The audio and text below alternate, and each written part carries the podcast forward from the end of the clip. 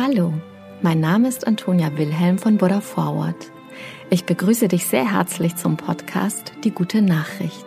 In diesem Abend-Podcast erzählen wir, welche Nachricht uns besonders bewegt und inspiriert hat. Die Geschichten sind für alle Menschen geeignet, die den Tag mit einer guten Nachricht ausklingen lassen wollen. Eine gute Nachtgeschichte also für Jung und Alt. Mit Die gute Nachricht setzen wir ein Gegengewicht. Mit großen und kleinen Geschichten über Glück, Gelingen und Entwicklungen, die Hoffnung machen und das Herz wärmen. Eigentlich sind die Fotos und Videos des ukrainischen Katers Stepan immer ein Anlass zum Schmunzeln.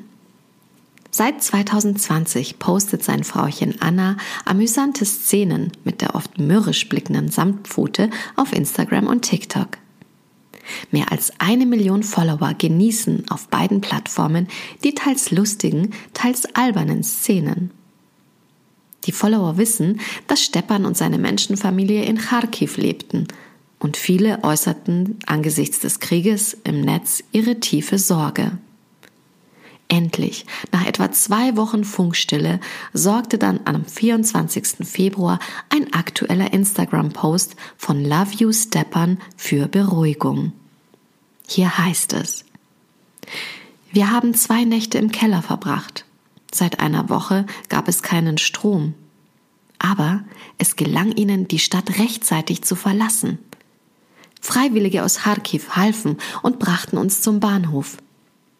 Die Bahnfahrt selbst war dann eine Odyssee. Sie brauchten 20 Stunden bis nach Lemberg. Endlich an der polnischen Grenze angekommen, mussten sie nach ihrer Schätzung zwischen etwa 4000 bis 5000 flüchtenden Menschen warten. Nach neun Stunden konnten wir endlich die Grenze überqueren. Wir hatten begriffen, dass der Krieg unser Haus in Kharkiv erreicht hatte, erläutert die Familie. Unzählige Geschosse seien rundum eingeschlagen, einige hätten auch das Nachbarhaus getroffen. Wir sahen es vor unseren Augen abbrennen. Wunderbarerweise blieb ihr Haus verschont und sie konnten mit Stepan entkommen. Stepans Familie schrieb auch, dass ihnen in Polen Hilfe von der World Influencers and Bloggers Association aus Monaco angeboten wurde.